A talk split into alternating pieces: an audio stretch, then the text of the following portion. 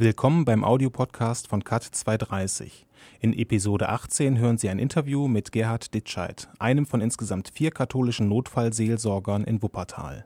Herr Ditscheid, seit wann gibt es denn die Notfallseelsorge in Wuppertal? 1995 konnte die evangelische Kirche hier in Wuppertal das Angebot an Polizei und Feuerwehr machen, dass sie auf Notfallseelsorger zurückgreifen können. Zehn Jahre später konnten wir durch vier katholische Notfallseelsorger das Angebot ergänzen. Was ist denn ein Notfall?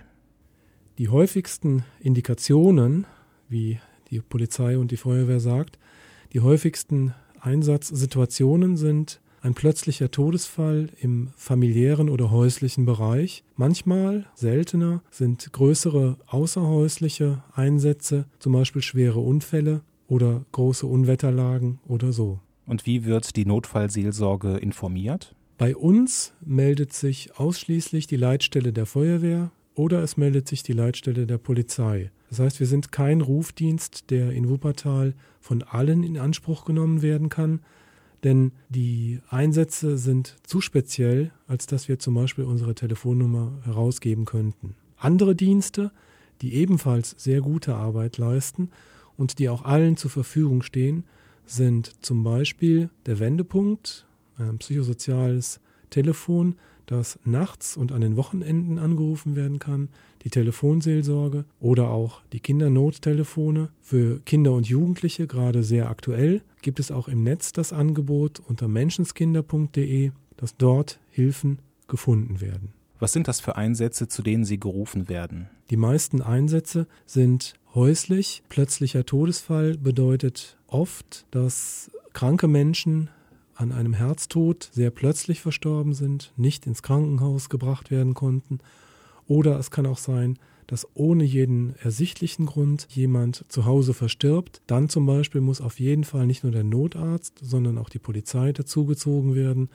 Alles das sind belastende Situationen für Menschen zu Hause, bei denen wir sie dann begleiten. Welche Hilfestellung kann ein Notfallseelsorger denn konkret bieten? In der ersten Zeit nach einem schockierenden Ereignis ist es oft so, dass Menschen an keinerlei Stelle noch wissen, normal zu handeln. Sie wissen nicht zum Telefon zu greifen, Sie wissen nicht den nächsten Schritt, den Sie im Alltäglichen jederzeit unternehmen könnten. Wenn Sie unter Schock stehen, wissen Sie oft nicht mal Ihre Verwandten anzurufen, wissen nicht darauf zu achten, was jetzt im Haus zu tun ist, oder, oder, oder. Das heißt, sie sind völlig isoliert und wie festgefroren. Manchmal sagen sie dann, sie stehen neben sich oder sie sind wie hinter einer Glaswand. Jedenfalls, sie bekommen keinerlei Kontakt zu ihren eigenen Gefühlen, auch nicht zu ihrer Trauer Sie stehen unter Schock. Die Hilfe sieht zunächst einmal so aus, dass wir versuchen, in der Welt des Menschen, den wir dann begleiten oder der Menschen, denen wir begegnen, anzukommen. Es ist wichtig, dass wir den Menschen,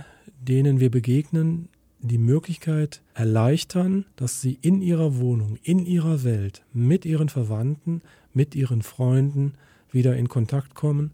Es ist wichtig, dass wir ihnen auf diese Weise ermöglichen, ihrer Trauer Raum zu geben, den Raum der Trauer überhaupt zu betreten.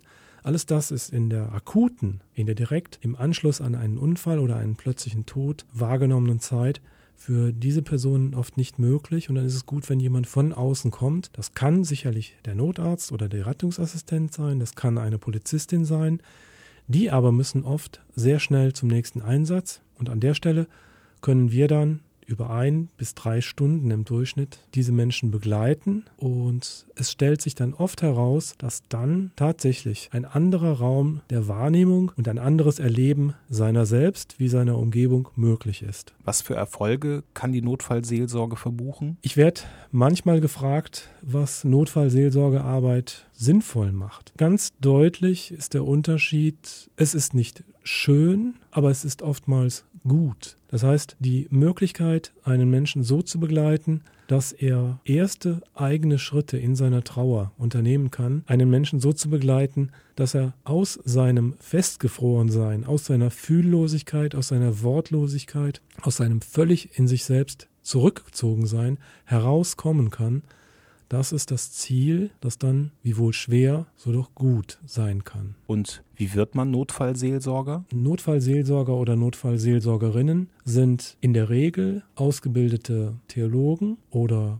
hauptamtliche Seelsorger und Seelsorgerinnen. Es sind zunehmend aber auch Personen, die einer der beiden Großkirchen angehören und eine psychosoziale Ausbildung oder Erfahrung haben und dann noch zusätzlich ausgebildet und begleitet werden. Es ist nicht möglich, alles dem Zufall und der Intuition zu überlassen. Von daher ist es sehr wichtig, sich vorher Gedanken darüber zu machen, ob diese Arbeit eine Möglichkeit für mich ist oder nicht. Das betrifft sowohl die hauptamtlichen Seelsorger wie ehrenamtlich Interessierte. Es kann nicht sein, dass wir in einer schwierigen Situation feststellen, das alles überfordert mich. Da müssen vorher schon einige Dinge gelaufen sein, die durch Ausbildung, durch Gespräche, durch Begleitung abgesichert sein sollten, wiewohl es auch immer wieder Situationen gibt, in denen man sagen muss, jetzt kann ich mal nicht mehr. Es gibt die fast notwendige Supervision oder kollegiale Begleitung. Es gibt Weiterbildungen, damit alles das, was auch erlebt werden kann, in einem Maß bleibt, das denjenigen, die helfen, auch das normale Leben weiterzuführen, erlaubt. Herr Ditscheid, vielen Dank für das Gespräch. Herzlich gerne. Ich danke Ihnen für Ihr Interesse.